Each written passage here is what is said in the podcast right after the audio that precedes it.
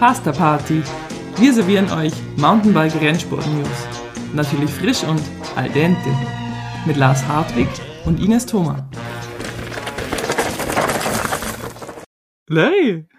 Ines. Es freut mich extrem, nach so kurzer Zeit dein äh, braungebranntes Gesicht von Riva del Garda begrüßen zu dürfen. Wie geht's? Ich freue mich auch sehr, dich äh, so schnell wiederzusehen, Ines. Ähm, haben uns ja gerade erst vor ein paar Tagen in Riva getroffen. Gefühlt, wenn ich mich umdrehe, steht immer noch mein gepackter Koffer hinter mir. Dazu bin ich noch nicht gekommen.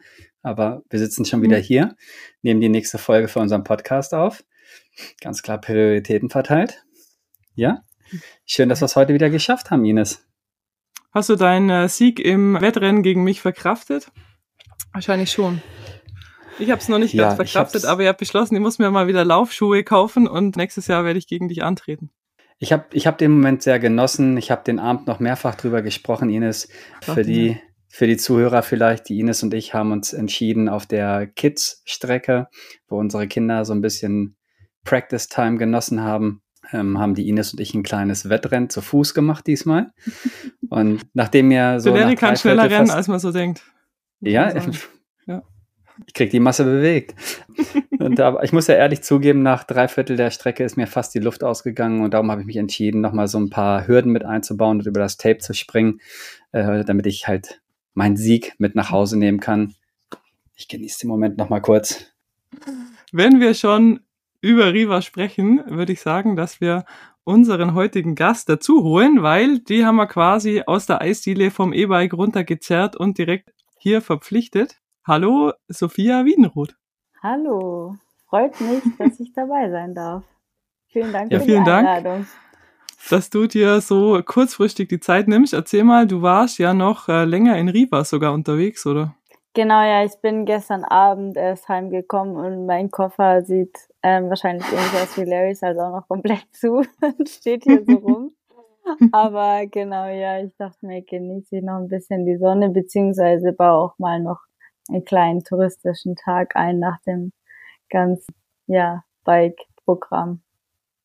Ja, erzählt mal ihr beiden, was waren so eure Highlights von Riva? Habt ihr es genossen oder war es stressig? Also ich ähm, habe ähm, die Riva-Zeit allgemein sehr genossen. Es war schön. Ich habe eine lange Pause eingelegt in Riva. Ich war viele Jahre nicht da. Und ich habe einfach mal wieder genossen, so viele bekannte Gesichter auf einem Fleck zu sehen. Die Expo ist gefühlt doppelt so groß geworden wie die Jahre als ich da war. Also es ist für mich gefühlt riesig mhm. gewesen dieses mhm. Jahr. Ähm, irgendwie jeder hat einen Truck, jeder hat ein riesen Setup und äh, jeder hat nochmal zehn Beachflex oben drauf gepackt. Das war so mein Gefühl von, von Riva dieses Jahr. Und mein persönliches Highlight, ein paar Rennen habe ich ja auch mit betreut oder war mit an der Strecke, wie zum Beispiel beim Canyon Northwave Team, habe ich äh, ein bisschen Support mit angeboten und äh, das wurde auch dankend angenommen. Ich habe dich an der Strecke besucht Ines beim Enduro-Rennen und wir haben dich da mal schnell um die Ecke angefeuert. Ja, und äh, ja, persönliches Highlight war das Kinderrennen, äh, so viele glückliche Kinder auf einem Fleck zu sehen. Das, ich glaube, das gefällt jedem gut, das tut jedem gut. Und äh, ja, den Moment habe mhm. ich einfach sehr genossen. Klar, meine beiden Kinder sind auch noch mitgefahren, aber nichtsdestotrotz ist es einfach immer wieder schön, in die Gesichter der eventuell nächsten Generation reinzuschauen im Rad, mhm. im Radbusiness. Und äh, das habe ich wirklich sehr genossen. Bei dir, Sophia, wie hat es dir gefallen dieses Jahr in Riva? Ja, bei mir war es, glaube ich, ein bisschen ähnlich wie beim Larry, weil ich habe auch einige Jahre lang Pause gehabt vom Bike Festival, weil meistens ist halt im Mai ist bei uns ja auch schon einfach High Season mit einfach einem mhm. Weltcup nach dem anderen und es hat sich mhm. in den letzten Jahren leider einfach nicht mehr ergeben, weil sich einfach immer überschnitten hat und dieses Jahr eben zum ersten Mal ging sich's wieder aus und als ich gesehen habe, dass es frei im Kalender ist, habe ich das ähm, direkt bei uns im Team angemeldet, dass ich da sehr gern hingehen wird und eben auch ähm, dort die, die Rennen fahren möchte. Und es war tatsächlich auch mhm. super schön, einfach so viele bekannte Gesichter auch wieder zu sehen. Und das war tatsächlich einfach irgendwie einfach so schön. Und da waren tatsächlich auch die drei, vier Tage, die das Bike Festival ging, auch fast notwendig, weil man war einfach nur am Quatschen und am Quatschen und am Quatschen. Da hat man jemand getroffen da und das war eigentlich echt, echt richtig schön. Ja. ja, cool. Der Max hat beim Heimweg eine Challenge ausgerufen. Das äh, muss ich euch beide jetzt direkt einladen. Wisst ihr noch vor einigen Jahren, als der Rob J mal mit einem Fahrrad bei allen Wettbewerben in Riva mitgefahren ist, da ist er noch auf Canyon unterwegs gewesen. Das war irgendwie so eine Story, die der Ach, gemacht ja. hat und das fand ich irgendwie cool. Ja. Und dann habe ich gedacht, dieses Jahr, oh, ich wäre ja gern beim Enduro-Rennen mitgefahren, aber er hat keine Zeit. Und dann ist der Max beim Marathon mitgefahren, das hätte mir irgendwie auch voll taugt. Und jetzt kommt die Challenge. Mhm. Nächstes Jahr versuchen wir bei vier Rennen aufs Podium zu fahren. Wir fahren Enduro, kleine Strecke beim Marathon, Gravel-Rennen und E-Bike-Rennen. Aber dann natürlich nicht mit einem Rad, sondern immer mit dem perfekten Rad. Das ist ja klar, sonst ist Mhm. das ja nicht möglich. Das ist die Challenge. Sophia? Ja, ich habe mir das tatsächlich auch schon überlegt. Ähm, ich Tja. hatte auch ultra Lust, eigentlich noch den Marathon zu fahren, weil da am Samstag ähm, wäre sich theoretisch noch ausgegangen. Was natürlich für mich persönlich super schade war, war, dass der dass das Gravel-Rennen am Sonntag gleich, zeitgleich wie das E-Bike-Enduro-Rennen war, weil war auch klar. Specialized war außerdem noch Hauptsponsor vom Gravel-Rennen und Mhm. ähm, so wie die das organisiert hatten, dass es eben Mhm. eher so quasi so ein Gravel Bash ist, ähm, Mhm. hätte ich da wirklich gern teilgenommen und das war so ein bisschen schade, aber ich habe mir das durchaus auch schon überlegt, den Marathon zwischendrin oder dann halt das Gravel-Rennen, je nachdem, wie sich zeitlich ausgeht, noch zu fahren. Tatsächlich habe ich gesehen, der Gustis hat es so gemacht, er ist das Enduro-Rennen gefahren und danach dann Genau. den Marathon, hat er glaube ich auch gewonnen. Ja, ja. Ja, beim E-Bike-Rennen war er dann nicht mehr Mhm. am Start, aber so prinzipiell. Das fand ich jetzt auch schade. Das hätte er ruhig auch noch machen können. Mhm. Also ich finde die Idee super, Ines, aber komme ich Mhm. irgendwie um diese Nummer drumherum, dass wir aufs Podium fahren müssen? Also können wir nicht irgendwie Nee, so ja, das dabei ja. sein, ist alles oder ähm, Du kennst mich ja, Kann ich man- hab dann immer, denke ich immer, ach, da muss man dann auch trainieren dafür und so. Nee, man kann natürlich auch erstmal dabei sein. Dabei sein ist alles. danke, gut, dann finde ich das eine schöne Idee, können wir ja mal forcieren Mhm. für Riva 24 Sehr schön. Genau. und das Beste daraus machen. Und, ähm, schöne Idee. Äh, Ansonsten, Max, was war mein. Highlight? Ich muss sagen, dass meine Reisegruppe beim E-Bike-Rennen war eventuell mein Highlight. Ich war mit extrem witzigen Leuten unterwegs, mit dem Enrico Guala und mit dem Jerome Clemens und Dennis Stratmann. Wer war denn alles dabei? Stefan Herrmann, genau. Das waren irgendwie so die Urgesteine des Radsports und echt sehr hohes Niveau an sehr blödem Geschwätz. Das war sehr witzig. Das war mein Highlight.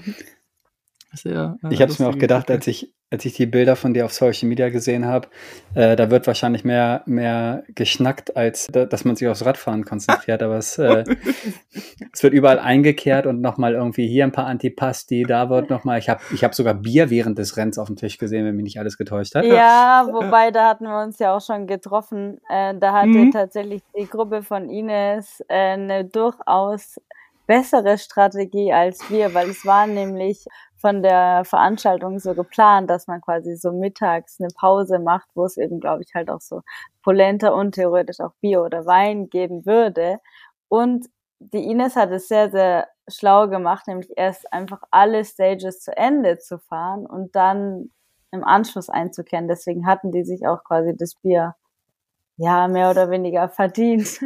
Und ich in meiner Gruppe, wir konnten uns das noch nicht ganz so genehmigen, weil wir noch äh, die Advanced Uphill Challenge direkt im Anschluss vor uns hatten und wir wussten ja noch gar nicht, was auf uns zukommt. Und da dachten wir, okay, wir können uns jetzt auch nicht so einen Riesenteller Polenta reinziehen, weil sonst kommen wir da gar nicht mehr hoch.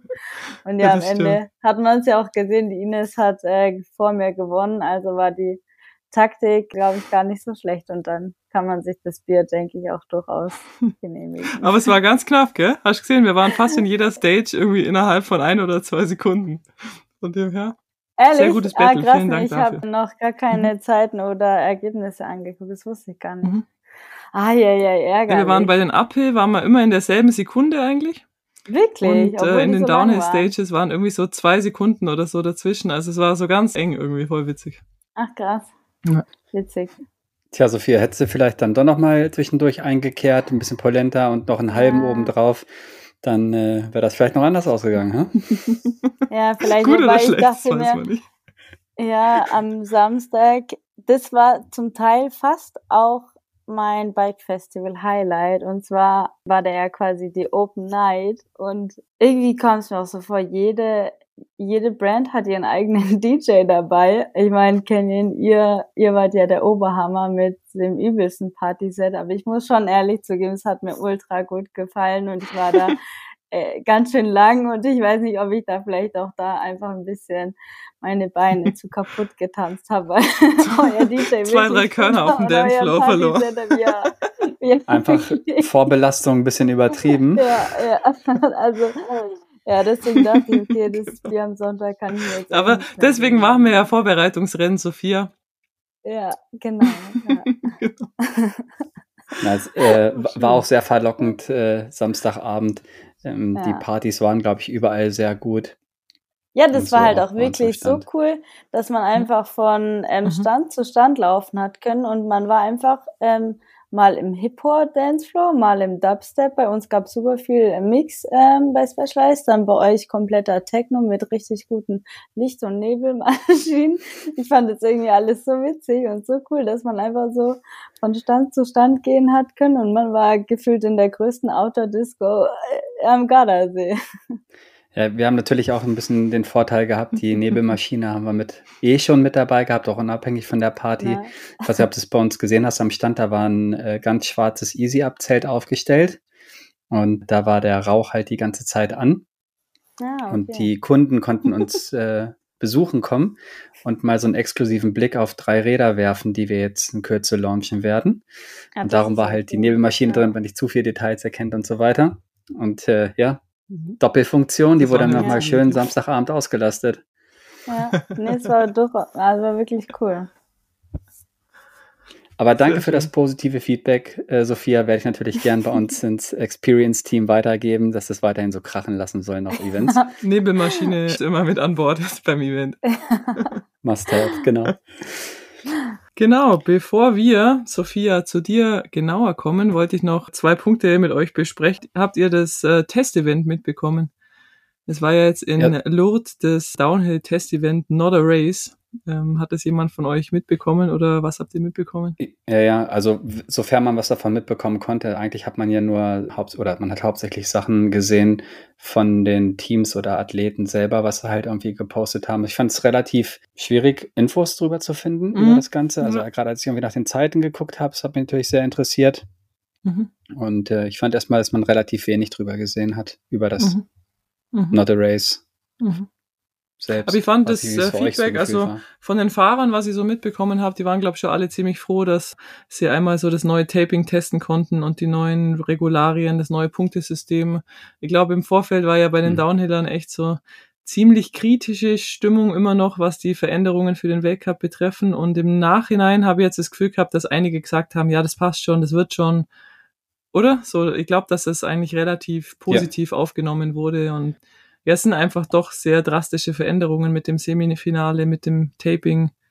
Ja, ist schon gut, dass man das mal ja. testen kann. Also die Idee fand ich ganz gut. Definitiv bin ich bei dir. Es ist gut, gerade wenn so viele Veränderungen anstehen, dass es dann nochmal ein Event gibt, mhm. bei dem auch die Teams und Athleten nochmal reinschnuppern können ins neue Format und dann geht man halt viel, viel sicherer in die Saison rein, wenn man das Ganze schon mal vorab getestet hat. Von daher, dadurch war es schon allein ein voller Erfolg in meinen Augen. Mhm.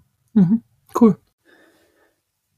Und Ines, ähm, wie man jetzt auch schon mehrfach auf Social Media auf deinem Kanal sehen konnte, hast du jetzt teilgenommen oder bist Teil einer TV-Doku. Der Name ist mhm. Bergmenschen.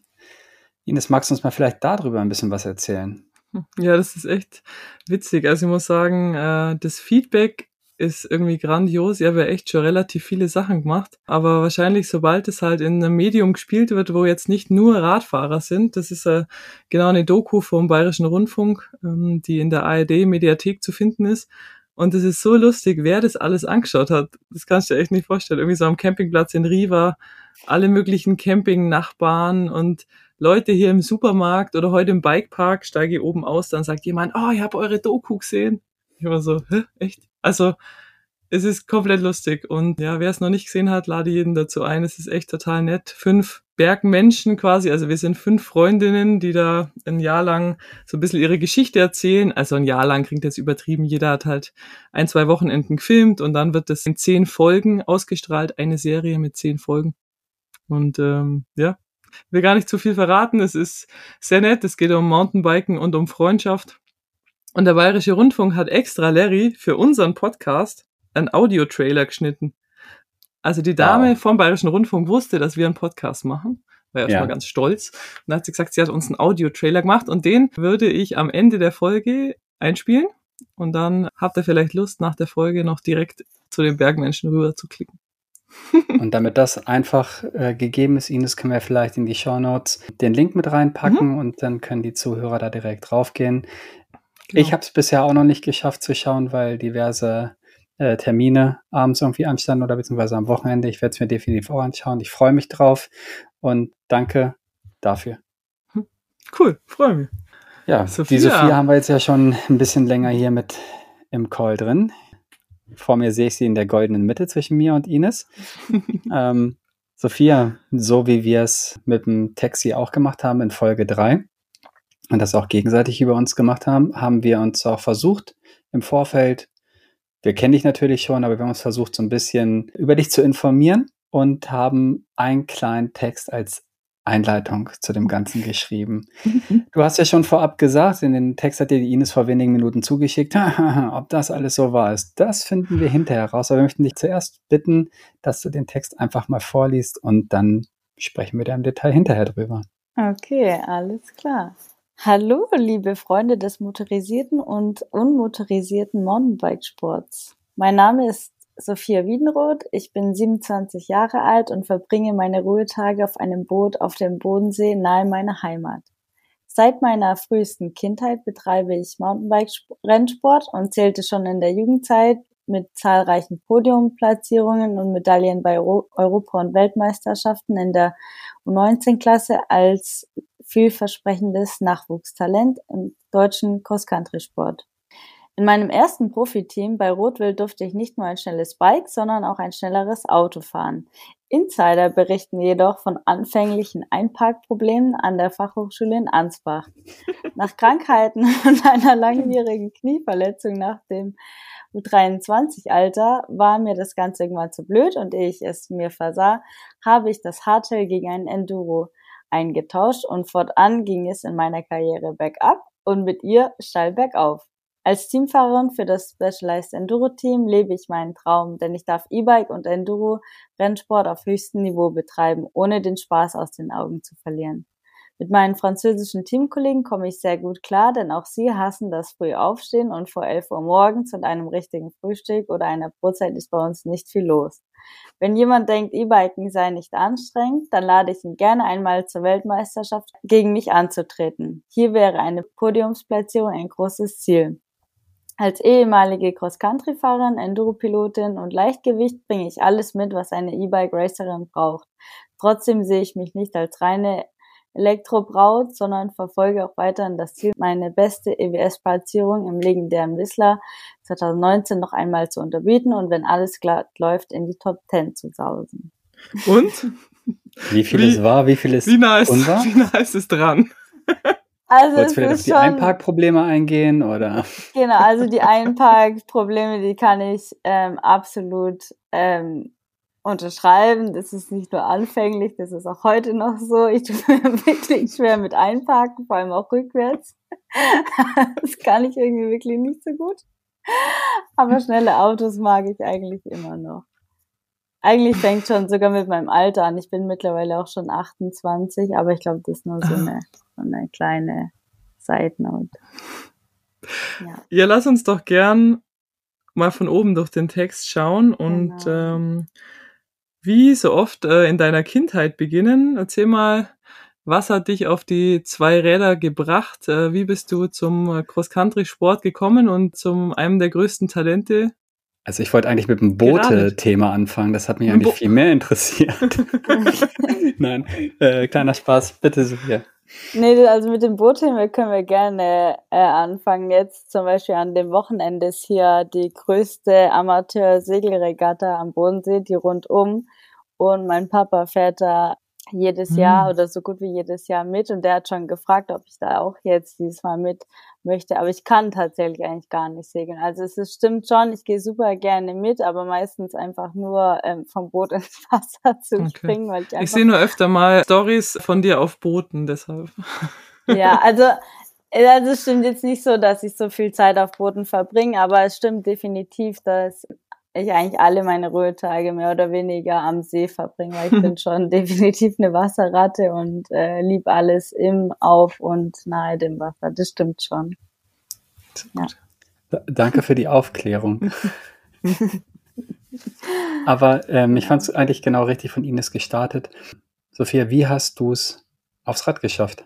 Ja, ich glaube, ich bin ähnlich wie die Ines in einem kleinen Allgäuer Dorf aufgewachsen, wo einfach Mountainbike und Skifahren so die zwei Hauptsportarten sind. Und da war es so, dass das damals schon meine zwei besten Freundinnen ähm, gemacht hatten. Und dann habe ich da eben auch dran teilgenommen, weil mein Vater hat auch damals das kleine Race am Dorfplatz quasi organisiert. Und das habe ich dann auch direkt in der Klasse U9 gewonnen. Und dann ähm, im Jahr drauf bin ich da nochmal mitgefahren und wurde allerdings nur Vierte. Und das hat mir natürlich nicht ganz so gut gefallen. Deswegen dachte ich, okay, dann gehe ich da jetzt auch mal ähm, in das Training, was da eben auch angeboten worden ist. Und ähm, ja, dann kam eben ein Rennen nach dem anderen. Und was eigentlich auch sehr schön war, war, dass das dann ein paar Jahre später gab es dann so einen Allgäu Kids Cup. Da kann ich mich nämlich noch ganz genau erinnern. Das war auch so eine kleine Schlüsselserie, würde ich fast sagen, die mich dazu gebracht hat, mehr Rennen zu fahren, intensivere Rennen zu fahren. Und ich erzähle es deswegen, weil an diesem Rennen habe ich nämlich auch schon die Ines kennenlernen dürfen. Da war die schon ein bisschen älter und war ähm, auch definitiv schon bekannt in der Szene und war da eben als die schnelle und coole Mountainbikerin die Moderatorin von dem Rennen und das ähm, fand ich schon damals sehr beeindruckend. Witzig. Mich hat ja. dieser Allgäu Kids Cup echt auch geprägt. Das ist lustig, ja. dass du das erzählst. Ja. Nee, das macht schon was aus, gell, so Nachwuchsserien. Ja, hm? ja, auf jeden Fall. Und was warst du für ein Kind? Warst du, warst du schüchtern oder sehr ehrgeizig oder wo, wo kam dieser Drang her, da bei diesen Rennen zu gewinnen oder was warst du so für ein Typ? Also schüchtern war ich nicht. Ich bin schon definitiv sehr kompetitiv, das auf jeden Fall. Aber mir hat auch einfach alles Spaß gemacht. Also ich habe als Kind ganz, ganz viele Sportarten gemacht, weil ich war schon immer sehr, sehr aktiv und mir hat auch einfach alles echt Spaß gemacht und ich wollte alles ausprobieren. Also ich war im Skifahren, ich war im Turnen, am liebsten hätte ich noch Trampolin gemacht, ich habe ein bisschen Fußball ausprobiert, dann ähm, klar noch nebenbei so ein bisschen Windsurfen und dies und das und Mountainbiken halt auch. Und ich war, muss ich sagen, auch in, in allem wirklich schlecht. Also auch im Mountainbiken am Anfang in den Klassen U11, so U13, ich wurde immer fast Vorletzte oder Letzte und trotzdem irgendwie fand ich das halt noch voll cool, da jede Woche auch hinzugehen und mit meinen Freunden einfach biken zu gehen. Also da hatte ich schon auch trotzdem irgendwie auch echt Spaß und auch an den Wettkämpfen ähm, da war der Erfolg noch gar nicht so entscheidend. Klar war es manchmal ein bisschen doof, immer so weit hinten zu sein. Es war natürlich auch irgendwie dann ein Leidenstag, wenn man da so sich durchkämpft. Aber ähm, ich habe es eigentlich trotzdem genossen und dann so Step by Step, als ich natürlich ähm, so die anderen Sportarten ein bisschen weniger betrieben hatte, wurde ich plötzlich auch im, im Biken besser, weil ich dann halt ja nicht mehr auf allen Hochzeiten quasi getanzt habe und dann mhm. ähm, mich mehr auf eine Sache konzentriert hatte und dann wurde ich da besser und schwuppdiwupps war man auch schon irgendwie in so einer Bubble drin, wo man dann drin bleibt und die, ja, bis heute irgendwie noch drin ist. ja. Und dann dein erstes Team. Wie, wie ist die Reise dahin abgelaufen? Die Reise dahin war eigentlich super entspannt und freundschaftlich. Also eigentlich fast wie man es aus der Bikebranche so ein bisschen kennt und eigentlich, also irgendwie schon auch so mehr durch die Community, weil damals mein äh, bester Freund auch im Nationalkader, also ähm, Lukas Baum kennt ihr ja auch, ähm, der war mhm. da schon bei Rotwild und der war da aber quasi noch alleine und der hatte mir das auch vorgeschlagen nach meinen Erfolgen auch bei der Weltmeisterschaft. Und der hatte dann eben mit den äh, Marketingleuten gesprochen und mit den Teamleuten. Und dann hatte ich da ein ganz ähm, unkompliziertes Telefonat mit ganz wenig irgendwie klaren Sachen, aber irgendwie hatte ich da direkt so ein Vertrauen drin, wusste irgendwie, dass das, glaube ich, funktionieren könnte. Also ich hatte zu der Zeit auch von was seriöserem, sagen wir es mal so, ähm, auch Angebote mit ganz klaren Verträgen, ganz klaren Angaben. Und irgendwie war mir so das auf der menschlichen Ebene schon damals irgendwie, glaube ich, ein bisschen wichtiger oder hat mir einfach ein bisschen mehr zugesagt. Und dann hatte ich mich da dafür entschieden. Und im Das war das Rotwild AMG-Team, genau, gell? Mhm. Genau, am Anfang hieß es noch Fiat Rotwild-Team.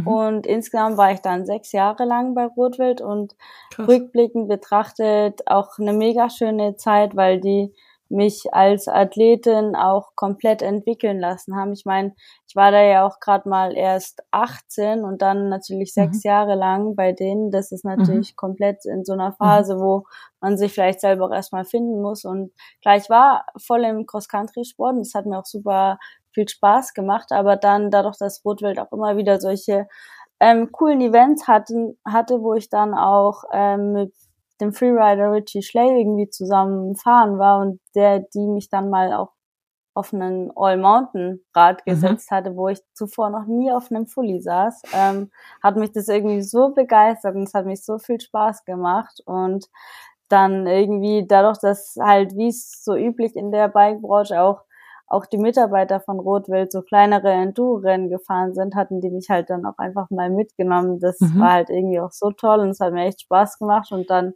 bin ich da irgendwie auch so reingerutscht und Rotwild damals fand es irgendwie auch cool, dass ich halt so viel Spaß auch auf, einem- auf einem, ja, All-Mountain oder Enduro-Rad habe und das war für die dann auch gar nicht so ein Problem, dass ich einfach mal äh, zwischen Cross Country und Enduro so hin und her gewechselt bin. Und das fand ich eigentlich sehr, sehr schön oder finde es auch Krass. super schön. Und viele Jahre warst du dann auch davor, warst du mit dem Nationalkader immer nur unterwegs. Also gar nicht im Team, sondern bist halt mit dem Nationalteam gereist, richtig? Genau, also Mhm. alle Weltcups damals oder auch so vorbereitende Rennen eigentlich nur mit dem Weltcup, Mhm. äh, mit dem Nationalteam gereist und so kleinere Rennen wie Bundesliga oder so, das haben eben Lukas und ich, wo beziehungsweise unsere Eltern dann uns so ein Mhm. bisschen mehr oder weniger selber organisiert. Und wenn wir jetzt mal bei, bei deutschen Meisterschaften oder so mehr Support gebraucht hätten, dann ähm, haben wir da auch zum Glück die Unterstützung von Rotwelt bekommen. Mhm. Also es war eigentlich sehr schön organisiert, weil wir eigentlich jetzt eben auch nicht so viel Bedarf hatten, dadurch, dass, wie du schon sagst, eigentlich das Nationalteam da eigentlich alles so organisiert Mhm. hatte. Aber nimm uns da mal nochmal mit, das interessiert mich jetzt. Also die, die letzte Aussage von dir war, du warst eigentlich gar nicht so erfolgreich in den Nachwuchsklassen und irgendwann Mhm. hast dich dann spezialisiert und dann ist ein bisschen besser geworden. Und dann erzählst du, bist Ja. ähm, bei der Weltmeisterschaft auf dem Podium gewesen. Das ist ja doch ein relativ großes Gap. Wie, wie ist das passiert? Wie, wie bist Ja. du ähm, eine der besten Fahrerinnen in Deutschland dann geworden? Kannst du das erklären? Genau, oder wie also das Ja, doch, das ist, also das hat schon alles so seine Zeit gebraucht, aber auch total erklären. Und zwar, das war so, dass früh, also hier im Allgäu gibt's ja wirklich tolle Rennserien. Es gibt quasi für, für Kids diesen, diesen Allgäu Kids Cup, dann gibt's den Alpen Cup, der hier im, Mhm. im Allgäu, in Österreich und in der Schweiz ist und eigentlich schon wirklich ähm, schöne Strecken hat, ein schönes Niveau und halt auch ein Kreiscup, der eigentlich halt hier ähm, im Landkreis Lindau ist und eigentlich auch ziemlich coole Events hat, kleinere Rennen und für den Nachwuchsbereich eigentlich wirklich schön.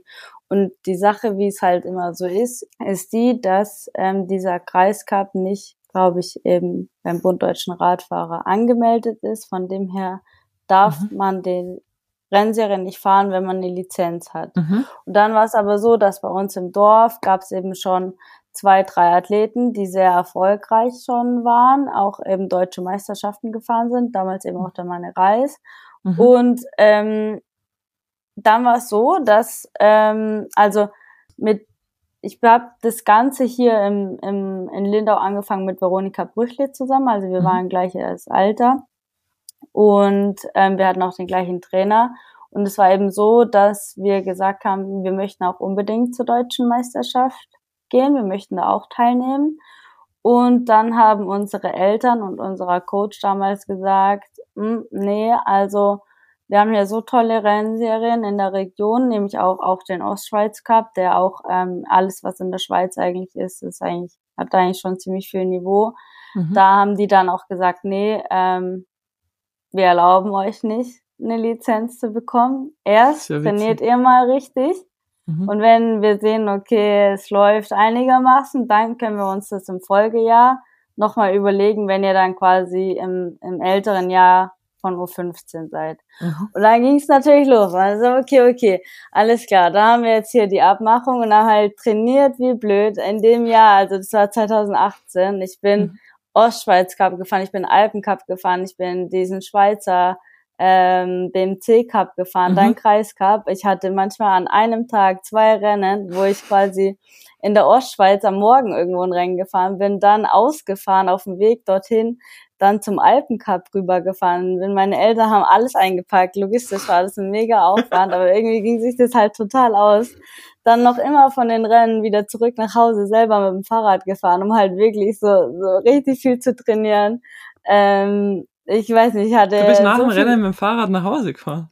Ja, das genau, dann, dann noch dann bei, bei, einer, bei einer Freundin ähm, in Österreich vorbei, quasi auf dem Eis, weil ich natürlich immer auch damals schon versucht habe, irgendwie Racing, Training und Social Life irgendwie in einen Hut mhm. so zu packen. Ähm, da halt irgendwie alles zu vereinen und das, ich meine, hier, die, die Strecken, die waren ja auch nicht so weit, aber trotzdem mhm. halt so das Maximale immer rausgeholt an den Wochenenden. Und da lief schon sehr gut in der Zeit, also 2018 quasi mhm. in den mhm. ganzen regionalen Rennserien. Und dann haben das natürlich auch, ähm, ja, hier der Verein hat es gesehen und unsere Eltern eben auch. Und dann haben die uns dann im Folgejahr erlaubt, eine Lizenz zu lösen. Mhm. Und dann sind wir quasi zur Bundesliga hin, also Veronika und ich, und wir dachten, naja, was ist denn das? Das ist ja irgendwie hier nur so ein Wiesenkurs. Äh, irgendwie sind wir darauf gar nicht klar gekommen und dann Zumal war, also es war natürlich dann schon noch immer ein Riesenaufwand, weil diese Bundesliga-Rennen, es waren zum Teil fünf, sechs Stunden Autofahrten mhm. von uns. Wir mussten uns meistens dann noch Schule frei nehmen, weil wir immer Donnerstag oder Freitag anreisen mussten. Mhm. Es waren riesen Wochenenden, für das das irgendwie so ein Riesenkurs war wir dachten, okay, also ein Glück haben unsere Eltern uns das nicht eigentlich früher erlaubt, beziehungsweise in dem Jahr haben wir das natürlich noch nicht so gesehen, aber jetzt rückblickend mhm, bin ich mega ja. froh, dass sie das so entschieden haben, weil der Aufwand, den wir da und unsere Eltern dann betrieben haben, um zu diesen Rennen zu kommen, war es eigentlich nicht ganz so wert. Aber es war halt mhm. dann schon so, dass quasi Veronika und ich einfach aus dem Nichts in dieser Bundesliga-Serie ankamen und eigentlich nur noch abwechselnd alles gewonnen haben, was es zu gewinnen gab. Also im Slalom wie im Cross Country und keiner wusste, woher dieser kleine Vereinsbus aus diesem kleinen Dorf plötzlich kommt. Und ähm, ja, das war eigentlich ganz witzig, weil wir haben halt dann einfach alles gewonnen und wir kamen dann auch beide direkt in, in Nationalteam und ab da mhm. ähm, ging es dann natürlich schon auch bergauf. Also mhm. das war mhm. dann schon so, mhm. so erstmal mhm. zwei Jahre lang richtig arbeiten und dann mhm. plötzlich waren wir schon auch gar nicht so schlecht. Mhm. Ja. Und wie hart hast du diese Nationalmannschaftsschule empfunden? Wie ja, strikt war da dein Training oder wie würdest du das rückblickend betrachten? Hat dir das immer Spaß gemacht? War das manchmal zu viel? Wie war das so in deiner Jugendzeit? Also mir macht allgemein hartes Training äh, tatsächlich viel Spaß. Ich weiß gar nicht warum, aber ich mag irgendwie mich gerne auszupowern. Das war eigentlich schon nie so wirklich das Problem. Und mhm. auch damals fand ich es dann auch schön, die Möglichkeit zu haben, okay, ähm, dann auch mit den Jungs mit zu trainieren, weil die Mädels irgendwie mehr so ein bisschen so schlappi waren oder gemeckert, ich weiß es nicht. Auf jeden Fall war das ähm, relativ cool und ich bin da sehr gut zurechtgekommen.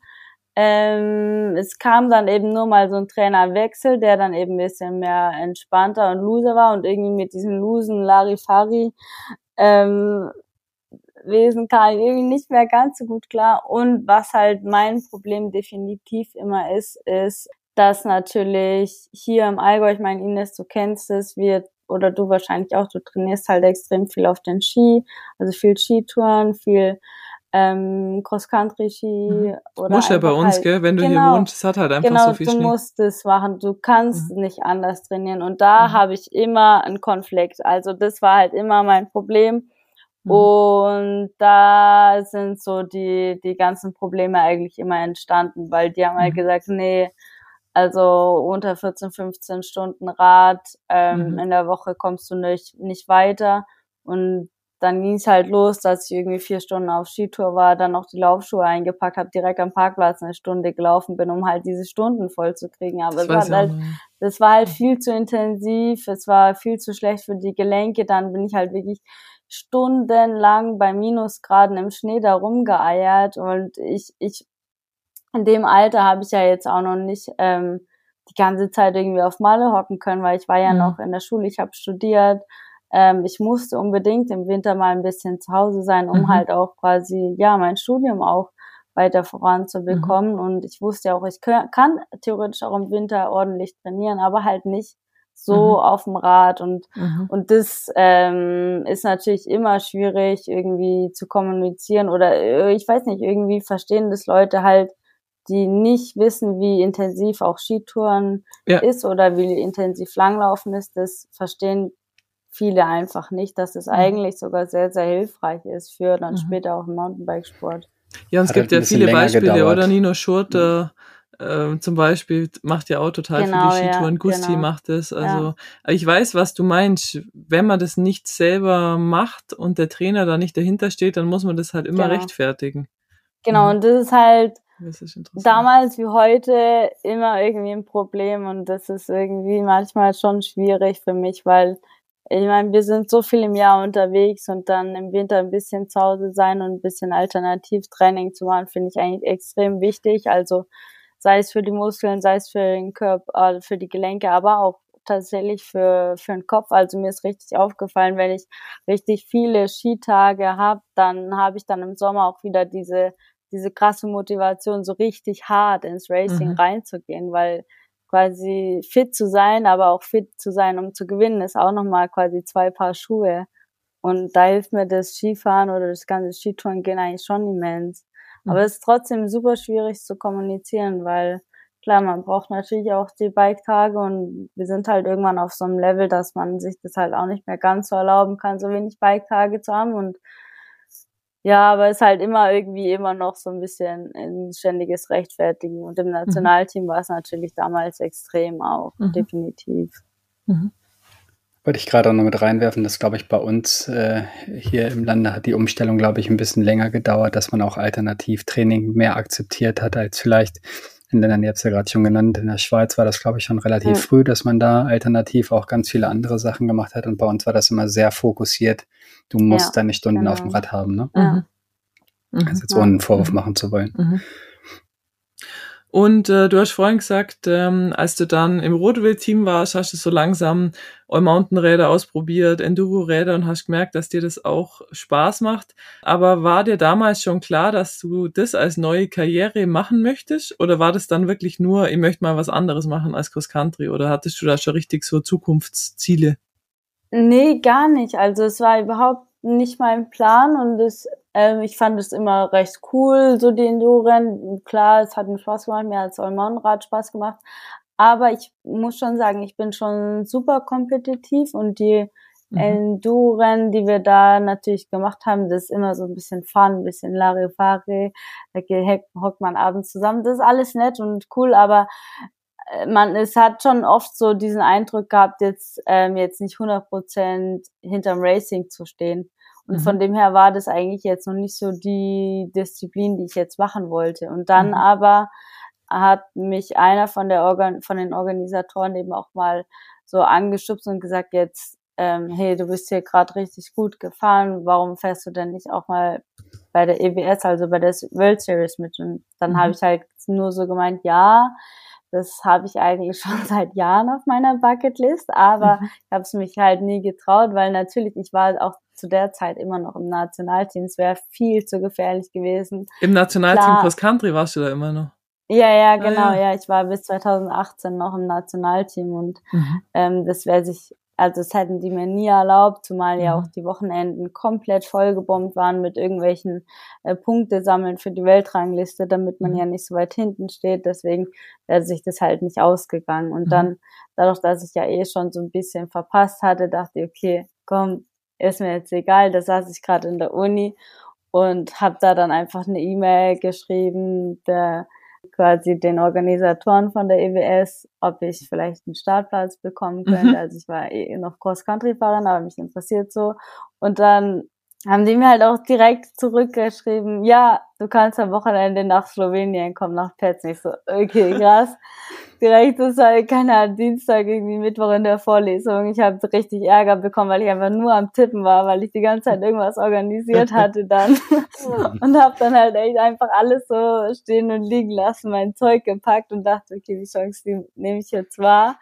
Bin da dann nach Petzen gefahren und ähm, habe dann festgestellt, okay, das ist hier richtiges Racing. Die Leute, die haben hier richtig Bock auf Racing, die mhm. kämpfen extrem hart, die arbeiten richtig hart, die sind extrem fit. Also ich meine, ich war ja immer noch fit und ich bin quasi im Transfer aus dem Windschatten bei Katie Wind im rausgefallen, so. Damals war ich dann, okay, also irgendwie, die sind jetzt schon alle richtig. Die sind auch fit, ja. Mhm, ja, genau. Und das war, wurde mir halt dann so richtig bewusst und bin, glaube ich, achtmal hingefallen und es war halt schon einfach ein ganz anderes Niveau und das mhm. hat mir irgendwie so getaugt, dass ich gedacht habe, okay, ich will alle anderen Rennen, die es jetzt hier dieses Jahr noch gibt, auch noch fahren, weil es war quasi der mhm. erste in Europa. Mhm. Dann habe ich halt direkt wieder eine E-Mail geschrieben und mich für alle anderen auf die Warteliste gesetzt und ich kam okay. überall rein und dann habe ich das sehr ja. genossen, da quasi so eine, also das heißt genossen, eines drauf zu bekommen, aber natürlich, ähm, das war natürlich super hart am Anfang, aber mir hat es irgendwie so viel Spaß gemacht, weil es einfach so eine riesen Challenge war. Mhm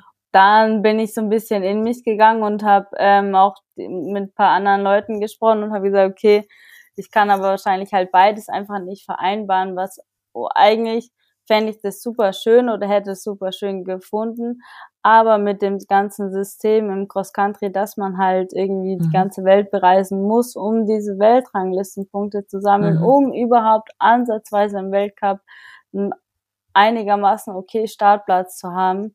Mhm. Ähm, das lässt halt kein einziges Wochenende frei, mhm. mehr oder weniger auch halt Enduro World Series zu fahren. Mhm. deswegen war es dann klar, okay, ich kann nur ein, entweder oder Geschichten machen. Und dann hatte ich damals eben mit Cube auch gesprochen und ich war ja dann noch gar nicht Profi-Team, aber die haben mir dann quasi auch die Chance gegeben, ähm, mich ins Team aufzunehmen, die Disziplin komplett zu wechseln. Mhm. Und es war natürlich mega cool, weil man braucht halt, man muss halt erstmal Enduro fahren, um das Ganze zu verstehen. Man kann das mhm. einfach von außen nicht überblicken. Man sieht nicht, was es benötigt. Und da war es natürlich extrem cool, so ein Team dahinter zu haben, auch mit Greg Gallan und allen, ähm, Zacharias damals, von denen habe ich natürlich viel gelernt und mhm. die so an meiner Seite zu haben und quasi von den Besten zu lernen, war einfach auch super hilfreich. Mhm. Das heißt, du bist 2018 deine ersten EWS-Rennen gefahren, oder? War das 2018 im Petzen? Genau. Wie hast du abgeschnitten im Petzen? Ich war da immer so Platz 21, 22 rum, aber nie so Top ja. 20. Ähm, mhm. Oder ich, vielleicht einmal 18, aber ich glaube es eigentlich nicht. Also so Top 20 war immer so ein bisschen so mhm. das Ziel, aber 2018 war das noch so genau, ja. Okay. Und wann Und, bist du dein letztes Cross-Country-Rennen gefahren? Ich bin mir gar nicht sicher, ob ich 2018, ob ich da was Kleines gefahren bin. 2017 okay. war ich ja komplett verletzt oder vielleicht da auch schon. Ähm, bin mir gar nicht sicher. Also 2016 hatte ich noch mega diese Saison im Cross Country, also komplett, also wirklich alle Weltcups gefahren und alle eigentlich so Top Ten mäßig, also mhm. ziemlich gut. Und dann eben über den Winter äh, mir die Knieentzündung geholt auf mhm. 2017, dann eben pausiert und dann auch ähm, eigentlich dann im Herbst äh, einen Aufbau wieder neu gemacht und eigentlich da zurückgekommen und dann eben 2018 im Frühjahr mhm die ersten Enduro-Rennen gefahren, weil ich war auch noch nicht fit auf ähm, Weltcup-Niveau und ich wusste ja schon, was es benötigt. Mhm. Und ähm, damals BDR hat auch gesagt, okay, komm zum Weltcup nach Meribel und ich wusste ganz genau, ich habe noch nicht die Shape, die es braucht für einen Elite-Weltcup. Ich musste es erst ordentlich aufbauen. Ich bin mir da, mhm. Ich weiß, was es braucht für einen U23-Weltcup und ich bin da noch nicht. Mhm. Und mhm. dann bin ich damals auch ähm, so ein Charity Langstrecken Torturrennen gefahren, quasi 550 Renn als Kilometer im Rennrad im Dreierteam an mhm. dem Wochenende, wo der Weltcup in Meribel war.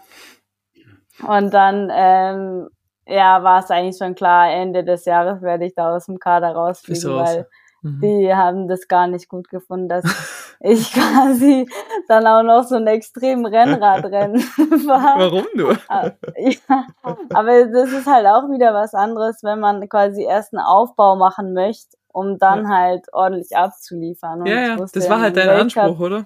Genau, ja, und ich wusste, ich werde einfach nur untergehen, weil ich mhm. habe noch nicht die Shape, aber ich mag schon auch ordentlich trainieren und mhm. vor allem ähm, finde ich auch halt so andere Sachen extrem schön und es war für war eben auch für Laureus voll gut und ich fand es mhm. einfach eine schöne Chance, da überhaupt teilnehmen zu können mhm. und ähm, fand ich eigentlich auch eine schöne Sache.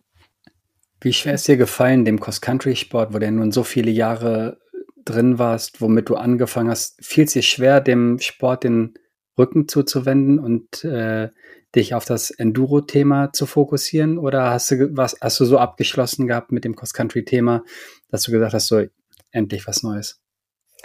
Also ich hatte nie den Hate auf Cross Country so, also mhm. es war eher so die Umstände und es war einfach extrem schön, so was ganz Neues gerade zu lernen, so eine riesen Challenge vor mir zu haben. Ich habe überall Schwachstellen gesehen, wo ich dran arbeiten habe können. Ähm, mhm. Das war eigentlich sehr, sehr, sehr schön. Ähm, das Einzige, was immer natürlich damals in, den, in meinem Kopf auch war, war quasi das ganze, die ganzen Jahre, worauf wir halt auch hingearbeitet haben, war einfach Olympia. Mhm. Und das, dass der Lebenstraum, wo ich mir irgendwie so mhm. gefühlt sicher war, okay, da, da werde ich hingehen, das schau, also da werde ich hingehen einfach. Das war irgendwie für mich so klar, ähm, mhm. dass das natürlich jetzt einfach nicht mehr auf meinem Weg so ist, war irgendwie, das war somit das Schwierigste mhm. weil ich wusste, okay, Verstehe. der Enduro-Topsport, der ist mega professionell, das ist körperlich extrem herausfordernd, das Training gefühlt noch komplexer. Ähm, das war jetzt nicht so, dass ich jetzt in so ein Larifari-Thema übergehe. Mhm. Das war halt eher einfach, okay, der, der Traum von Olympia ist jetzt einfach ähm, damit dann begraben, weil das wär, also ich werde dann nicht noch bald zurückgehen, wenn ich hier jetzt erstmal mir was Neues aufbaue. Aber wie es halt so oft im mhm. Leben ist, die eine Tür geht zu und mindestens eine neue geht auf. Genau. Und äh, ja, wir haben uns natürlich alle sehr gefreut, als du damals äh, mehr und mehr bei uns mhm. äh, beim Enduro aufgeschlagen bist und da ja. äh, das Frauenfeld mit verstärkt hast. Und äh, ja, war natürlich dann auch schnell, schnell passiert, dass du mit einmal im Cube-Trikot zu sehen warst. Ja. Und äh, mit Klaus, Greg und so weiter allen unterwegs warst. Ähm, ja, hast du ja schon gesagt, spannende Zeit ähm, ja, definitiv. die du da im, im Cube-Team hattest. Aber wie kam denn dann die nächste, der nächste Übergang, dass du gesagt hast, so das E-Thema? Ja, da bin ich irgendwie auch so reingerutscht irgendwie. Also da kam ja dann 2019 gab es dann diese West-Serie, also die World Electric Series. Ähm, das war ganz krass, weil die hatten an einem Tag ähm, ein Electric Enduro Rennen. Das ging meistens so sechs Stunden. Und am späten Nachmittag, also dann irgendwie drei, vier Stunden dazwischen, hatten die dann noch ein Cross-Country-Rennen. Und ich war im Enduro. Eigentlich das habe ich nie verstanden.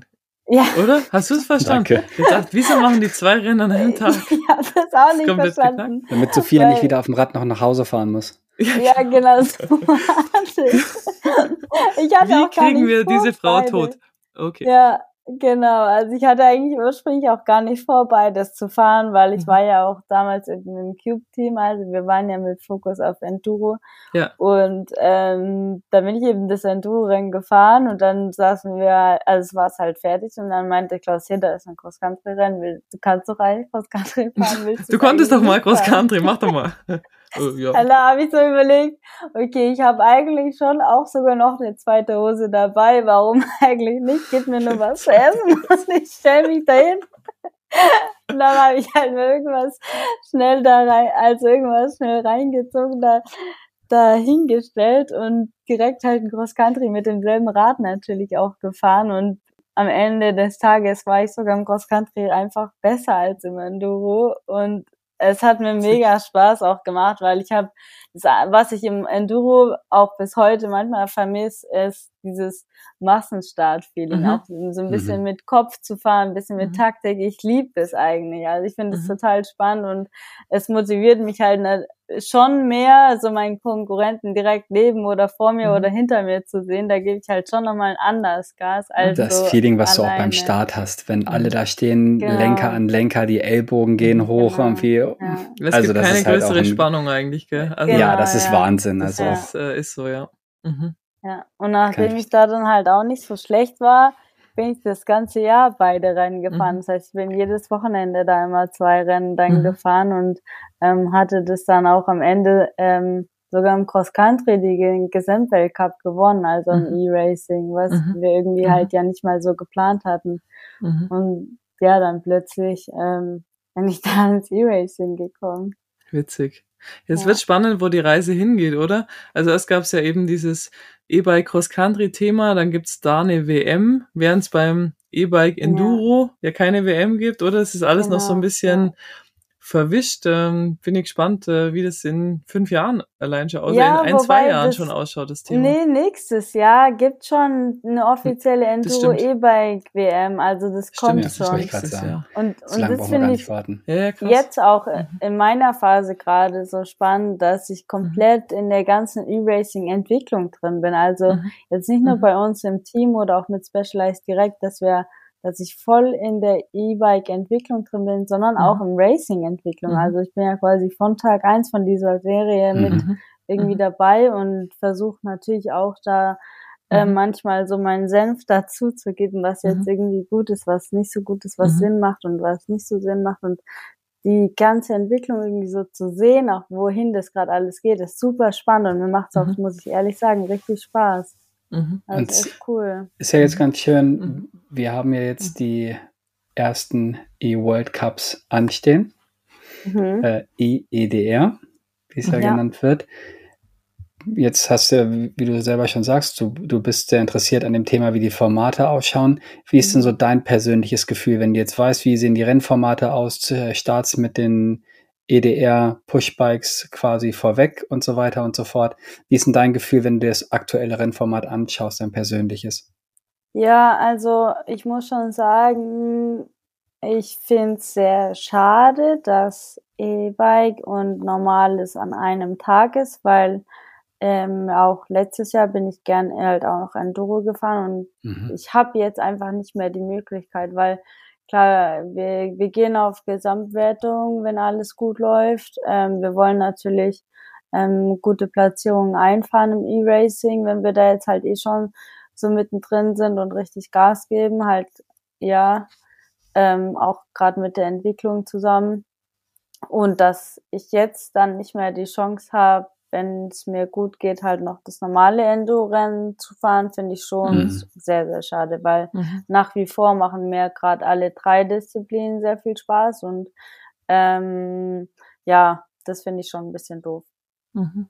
Ich habe mit mhm. dem äh, Enrico Guala da länger drüber gesprochen in Riva auf dem Transfer weil ja. das natürlich auch was ist, was mich beschäftigt. Ähm, ja, das glaube ich, ja. Ähm, ich habe irgendwie auch noch den Anspruch gehabt, eigentlich äh, normal EWS zu fahren und er hat aber dann gesagt, ja, wir wollen ja, dass das E-Bike Enduro Racing als vollwertiger Profisport angesehen wird und in seiner, in seinen Augen wird es es nur, wenn du Leute hast, die sich darauf spezialisieren, wenn du halt reine Profis hast. Ja und ich bin mir nicht sicher, ob ich, aber ich verstehe schon seine, seine Meinung. Ich meine, es ist was anderes vom Bike-Setup, vom Training. Vielleicht hast du wirklich dann ein, höheres Niveau oder eine engere Leistungsdichte, wenn wir uns wirklich drauf spezialisieren. Und äh, dadurch ähm, steigt dann auch der Wert von dem Sport. Weiß ich nicht. Hat er ja, so gemeint? es ist definitiv so, dass man sich schon sehr spezialisieren muss. Ich glaube, das sieht man ganz oft bei der bei der offiziellen Weltmeisterschaft, wenn manche im Cross Country dann mhm. so überswappen und dann eben auch E-Bike-Rennen fahren mhm. wollen. Die haben da ja nicht mal Chance mehr in die Top 5 mhm. wirklich zu kommen. Also mhm. gewinnen tut ja, eben. keiner mehr. Und es ist ja auch gut so, oder? Es ist doch gut. Jeder Sport ja. ist gut, wo nicht einfach jemand anders kommt und gewinnt. Ja, das ist schon gut so, aber ich finde, ähm, also ich persönlich habe mir da sehr, sehr schwer getan. Also Anfang mhm. der Saison habe ich ähm, mit Mathieu, mit meinem Teamchef gesprochen, wie wir das jetzt machen. Und ähm, da war ich quasi am Enduro-Bike testen und ich bin beinahe halt in Tränen ausgebrochen, weil ich wusste, okay, ich teste jetzt hier quasi mit dem Enduro-Bike, aber ich werde es nicht mehr im Weltcup dieses Jahr fahren können. Ähm, warum teste ich jetzt nicht einfach E-Bike? Ich bin ja dann noch E-Bike-Fahrer. Das hat mir irgendwie das Herz so mhm. komplett zerrissen, mhm. weil eigentlich liebe ich den Enduro-Bike halt auch noch. Und dann musste der mich schon auch erstmal runterholen und mhm. sagen, nee, du bist schon auch noch Enduro fahren, du kannst schon auch noch andere Rennen fahren, aber natürlich wird es halt quasi kleinere mhm. Rennen werden. Es wird halt ähm, nicht mehr auf Weltcup-Niveau, Mhm. zumindest nicht dieses Jahr sein. Und oh, da, also ich persönlich tue mir schon schwer und ich finde eigentlich, finde ich, weiß ich nicht, ob ich den Ansatz jetzt so unterschreiben würde, Mhm. weil ich meine, Pauline Ferrand-Prévot fährt auch Straße, Cyclocross und Mountainbike und die hatte halt Mhm. Bock auf alle Disziplinen und klar Mhm. äh, muss man sich manchmal entscheiden zwischen den und den, aber zumindest manche Weltcups könnte man halt schon Mhm. gezielt Mhm. auswählen, um halt noch Mhm. verschiedene Disziplinen zu Aber fahren. ich Und denke, dann müsste ja. man den Leuten die Chance geben,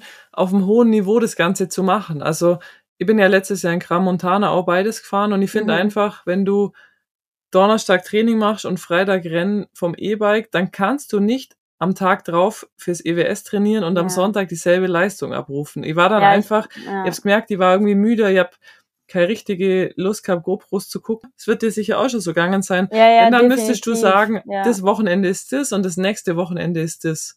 Sodass man wirklich die Chance hat, bei beidem sein Bestes zu geben. Genau, oder? das Aber ich fand auch Aber- so oft, dass die Rennen halt irgendwie unter der Woche waren. Und äh, Mhm. wenn dann Renntag war beim, beim E-Race, da habe ich im Büro gesessen, habe gearbeitet, wenn ich nicht äh, was Ja, mit dem Sport zu tun hätte. Ja, ja. Ähm, Ja. So kriegst du halt aber auch keine Ja, ja. Zuschauer an die Strecke. Ne? Und, und so Ja. haben wir wirklich dieselben Zuschauer, die halt beim EWS Richtig. zuschauen.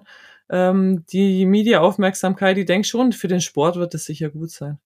Genau. Ja, Also, kann schon sein, so. aber wie du schon sagst, dass es dann quasi vielleicht manchmal zwei Rennorte gibt, wäre auch schön.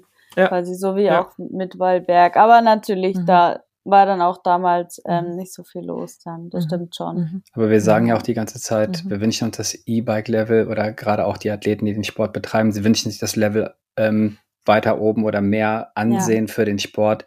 Mhm. Man kann halt nicht alles haben, dass Mhm. man dann auch noch beide Absolut. Formate fahren kann. Von daher Ja. denke ich, Ja. hoffe ich, dass es der, der richtige Kompromiss ist, der hier gemacht wird und dass wir wirklich ähm, für den E-Performance-Sport äh, hier den, die Aufmerksamkeit ähm, bekommen, Mhm. die der Sport auch verdient. Und ja, sagen wir mal gespannt, oder? Mhm. Genau, also genau, es kann ja auch sein, dass ich meine Meinung jetzt nach dem ersten ähm, Weltcup vielleicht auch Mhm. revidiere. Könntest also, ja auch, oder? Der, genau, du hast ja in deinem also Team auch je die nachdem, wie Möglichkeit ich zu wei- sagen. genau, ich weiß jetzt ja auch noch nicht Mhm, genau, wie es wird. Ich bin auch auf jeden Fall gespannt Mhm. und ähm, vielleicht habe ich danach dann auch noch mal Mhm. eine andere Meinung. Mhm. Wäre ja schön, wenn wir, wenn wir äh, gerade wo wir so intensiv über das Thema gesprochen haben, Sophia, wenn wir äh, nach dem ersten oder spätestens nach den ersten beiden äh, E-World Cups, wenn wir da nochmal irgendwie eine Voice Note von dir bekommen können, dass wir das hier nochmal quasi mit aufgreifen können, Mhm. würden wir uns natürlich sehr Ja. drüber freuen. Gern.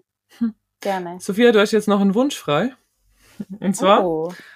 stell dir vor, ich wäre die Wunschfee und du darfst dir jetzt aussuchen, in welcher Mountainbike-Disziplin du bei welchem Rennen einen Podestplatz holen würdest dieses Jahr. Ja, dadurch, dass ich ja meinen Kalender weiß. Ähm, ja, Es nee, kann- doch. Dann, Es kann frei erfunden sein. Du kannst auch zurück zum Cross-Country hüpfen Ach oder du so. kannst auch, das ist quasi ähm, nur eine Vorstellung. Also klar, wir haben immer das große Ziel, bei der WM auf Podium zu, zu stehen. Und WM ist, denke ich, was ganz Besonderes. Zumal Mhm. dieses Jahr wird's auch wieder so eine Multikulti-Disziplin äh, WM in Schottland mit ganz vielen Raddisziplinen. Ich glaube, das ist schon sehr, sehr speziell. Aber also ja, doch, das wäre schon schön. Mhm. Ja. Mhm. Ja. Mhm. Schön.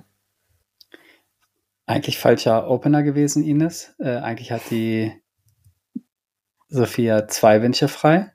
Ah, Und zwar, Sophia, ähm, du darfst dich nochmal 15 Jahre zurückbeamen. okay. Ähm, in welchem Segment des Mountainbike-Sports oder des Radsports würdest du deine Karriere starten? Würdest du deinen Weg nochmal, ich meine, es klang eben so, dass du wirklich sehr, sehr glücklich bist, wie deine, wie dein Anfang ähm, auf dem Rad, wie dein, wie, wie dein Verlauf dann im Nationalteam und dann der Mhm. Übergang von Rotwild, Cube, jetzt zu Specialized, dass du damit sehr, sehr glücklich bist. Und das finde ich schön, äh, dass du das zu schätzen weißt, was du da genießen durftest. Würdest du es nochmal genau so machen oder würdest du sagen, ich mache alles anders und das klingt wie folgt? Nee, ich glaube, also ich glaube, ich also ich finde aktuell auch die Enduro-Disziplin und auch Enduro-E-Bike-Disziplin einfach mega cool, weil wir einfach den ganzen Tag auf dem Rad sitzen. Wir fahren so viel Fahrrad, das ist einfach so schön und ähm, das gefällt mir schon sehr, sehr gut, dass wir einfach acht Stunden ähm, oder ja, sowas um den Dreh unterwegs sind in den Bergen und einfach ein Abenteuer nach dem anderen jagen und das finde ich aktuell schon sehr, sehr cool und ich bin froh, dass ich in die Enduro-Disziplin reingerutscht bin und dort ähm, ja auch immer noch ja meinen Spaß habe. Schön. Schön. Das gefällt mir. Das können wir so stehen lassen. ja.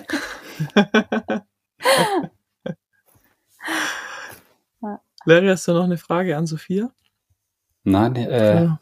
Sophia, danke nochmal von meiner Seite aus, dass du dir heute Abend hier die Zeit genommen hast. Jetzt dann doch schon wieder äh, relativ spät geworden. Es war schön, deine, deine Sicht der Dinge von deiner Ein von der Einleitung zu hören. es war sehr schön, mit dir einmal die Reise durch deine, durch deine Vergangenheit zu machen und dich ein bisschen besser kennenzulernen. Ähm, vielen Dank dafür, vielen Dank für deine Zeit und äh, die Unterhaltung hier. Ja, ich sage vielen Dank für die Einladung. Ähm, hat mich sehr gefreut, mit euch heute zu plaudern. Und ich freue mich schon sehr auf den nächsten, ja, auf das nächste Racing Showdown. Ich freue mich auch. Wann ist unser nächstes Showdown? Ich Gemeinsam glaube in Finale, Finale. Finale, oder? Ja, also, ob wir uns dann da ein Aperitivo genehmigen das stellt sich dann heraus. Genau. Oder Ahoi wird zur Mittagspause. Genau. genau. Ich lasse mir wieder eine gute Taktik einfallen, wie das läuft mit dem Bier. Das ist sehr gut. Vielleicht schaue ich mir dann mal das eine oder andere ab. Das war Jeroms Idee, den brauchen wir da als Berater. Jerome Clemens. Der, ähm, ja. Ich glaube, an, den, an den richtigen Leuten wird solch ein Finale nicht hapern. Mhm. Äh, wird mit Sicherheit wieder eine, eine super Zeit. Äh, mhm. Freuen wir uns, glaube ich, alle drauf, was da im Finale passieren wird. Ähm, ich sage nochmal vielen Dank, Sophia. Ines auch äh, schön, dich wieder gesehen zu haben und ge geschnackt zu haben. Und äh, ja, an die Zuhörer, vielen Dank fürs Zuhören. Bis bald, danke fürs Zuhören. Mach's gut. ciao. ciao. ciao. Bis dann. Tschüss. Hallo, ich bin die Julia. Servus, ich bin die Tanja. Ich bin die Ines. Ich bin die Tina. Ich bin die Rafa. Und in der neuen Staffel Bergmenschen geht es um Freundschaft auf und neben dem Bike. Und wenn du dann auch noch weißt, dass du einen Knoten in den Schlauch machen kannst. das geht. Das geht, geht alles. Es ist ein Berg, der auf 3033 liegt und das ist einfach cool, wenn man da einfach am Gipfel steht und im hochalpinen Gelände ist. Und man kann aber diesen Berg mit dem Radl bezwingen. Jetzt Mountainbike-Profi heißt im Endeffekt, dass ich wirklich davon leben kann. Ich lebe jetzt sozusagen meinen langjährigen Traum. Diese Möglichkeit, Kind und doch nur Profisport zu verbinden, wusste einfach nicht, ob das klappt. Und es war jetzt ein absoluter Versuch. Vielleicht gibt es da wirklich ein gutes Podium, hey. Es sind einfach hauptsächlich coole und lustige Leute in dem Mountainbikesport unterwegs. Und dann ergeben sie da quasi auch richtig coole Freundschaften. Team Deutschland, wer hätte das gedacht? Schaut's euch an.